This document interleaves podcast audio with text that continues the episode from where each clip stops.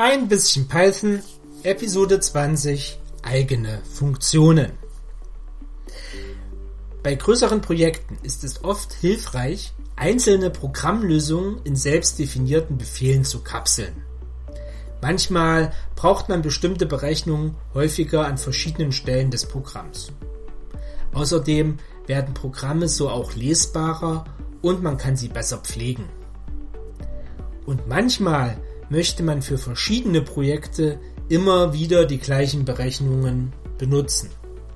Dann kann man einfach auf eine eigene Bibliothek zurückgreifen und muss nicht immer wieder das Rad neu erfinden.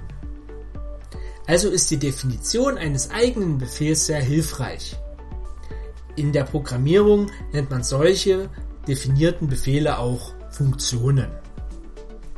Nehmen wir als Beispiel einfach das Problem aus Folge 19 die Berechnung des Sinus eines Winkels in Grad. Die detaillierte Besprechung der Lösung können Sie dort hören. Hier geht es nur darum, wie man diese Berechnung in einer eigenen Funktion kapselt. Das Programm finden Sie wie immer in den Shownotes. In Zeile 3 definieren wir eine eigene Funktion. Dafür benutzen wir das Schlüsselwort def für define. Es folgt der Name der Funktion. Wir dürfen dann keine Namen nutzen, die schon anderweitig vergeben sind. Gleichzeitig sollte der Name sprechend sein. Das heißt, man sollte allein schon aus der Funktionsnamensbeschreibung wissen, was die Funktion macht. Oft bietet es sich an, ein Verb zu verwenden. Ich habe diese Funktion deswegen berechne sin genannt. Möchte man keine Parameter in die Funktion übergeben, schreibt man einfach eine Klammer auf, eine zu, gefolgt von einem Doppelpunkt. Ein Beispiel finden Sie in den Shownotes. In unserem Fall möchten wir aber einen Winkel in Grad übergeben, sodass wir die Funktion später noch gebrauchen können, um den Sinus anderer Winkel berechnen zu können. Also nicht nur von 45 Grad, sondern von beliebigen Grad. Also müssen wir den Winkel an die Funktion übergeben. Dafür benutzen wir sogenannte Parameter. Ein Parameter ist eine Variable, deren Namen steht hinter dem Funktionsnamen in Klammern.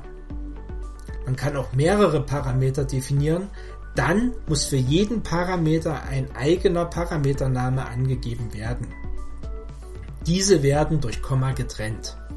Ein Beispiel mit zwei Parametern finden Sie in den Shownotes. Alle Anweisungen, die zur Funktion gehören, inklusive eventueller Schleifen und if-Anweisungen, werden eingerückt geschrieben, wie Sie es in den Zeilen 4 bis 6 sehen. Wenn Sie der Funktion Parameter übergeben, können Sie deren Namen wie ganz normale Variablennamen benutzen. Sehen Sie sich dafür in unserem Beispiel an, wie der Parameter Winkel in Zeile 4 verwendet wird. Oft wird in Funktionen etwas berechnet.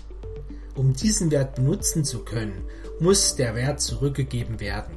Dafür benutzen wir das Schlüsselwort return, gefolgt von dem Variablennamen oder von dem äh, Wert, der übergeben, zurückgegeben werden soll. Das können Sie in unserem Beispiel in Zeile 6 sehen. Wie werden eigene Funktionen nun verwendet?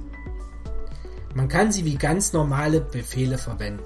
In unserem Beispiel wird in Zeile 8 die Funktion aufgerufen, wobei dem Parameter Winkel der Wert 45 gegeben wird.